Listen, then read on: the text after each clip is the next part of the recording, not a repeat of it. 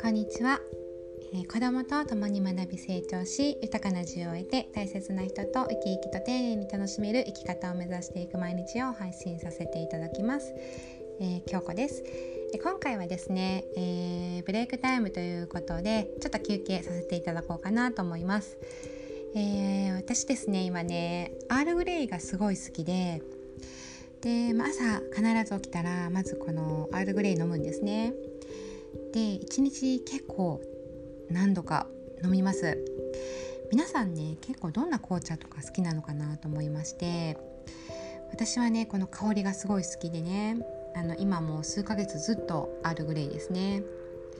こう一度飲んで気に入っちゃうとそれにはまっちゃうというかそれをこうずっと飲み続けてるようなね感じになります。はい。なんかねこれ美味しいよっていうねおすすめとかありましたら教えていただければいいなと思いまして。うん。でまあ朝ちょっとねこう休憩する時ってこういったね飲み物を飲むと甘いものがねやっぱり欲しくなるんですね。で私結構甘いもの好きです。でそういえばあったかなと思ってね探してたんですけどね。そうもうね全部なくなっちゃってて食べたいものが全くなかったんですね。でねこうお菓子とかをやっぱりね買ってるんですね。で子供たちも食べるので。でまあ買うと言っても、まあ、そこまでたくさん買わないんですけどでもまあこれであればねいいかなっていう量を買ってるんですけど我が家ね3人子供たちいるので私が帰ってきたらねそれがねもう全部なくなってるっていうこととかあるんですね。で、まあ、すごい楽しみにしね食べようと思ってたものまでなくなっていることとかがあってでもねそういう時ってすごいショックなんですね。もう誰全部食べたのってねこう言いたくなるんですけどで、まあ、そんなこんなであの子供たちがね大きくなるにつれね私もちょっとね作戦を立てましてでねこれは食べられたら困るっていうお菓子はね隠すようになったんですね。もうね隠すんですじゃないと本当にねなくなっちゃうのでねでまああの一時はね隠しながらこそこそ食べてたんですね。まですけどねこうね子供たちってやっぱり敏感なんですよね。で男の子は全然気づかないんですけど、まあ、女の子はね結構ね耳で察知するんですね。で私がこうお菓子の袋を開ける音だったりとか、ね、あのどっかからお菓子を取り出してくるような音をね出してしまうと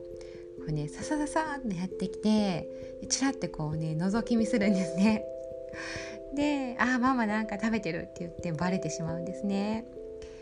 もうねあの目ざといですね本当にねなのでこう隠してても用心しないと見つかるというねもうあの手この手書いてもね見つかってしまいますね。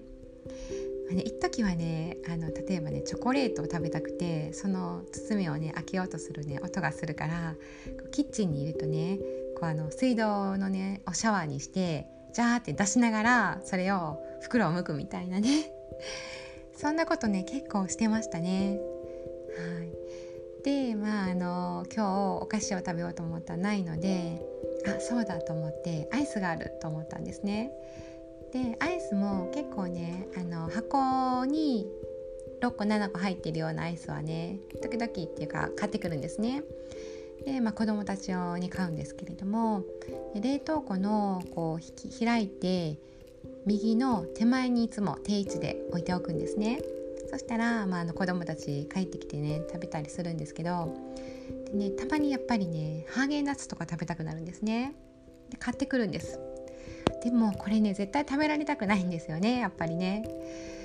なのでそのまま入れては危険なのでアイスはねこう箱から出して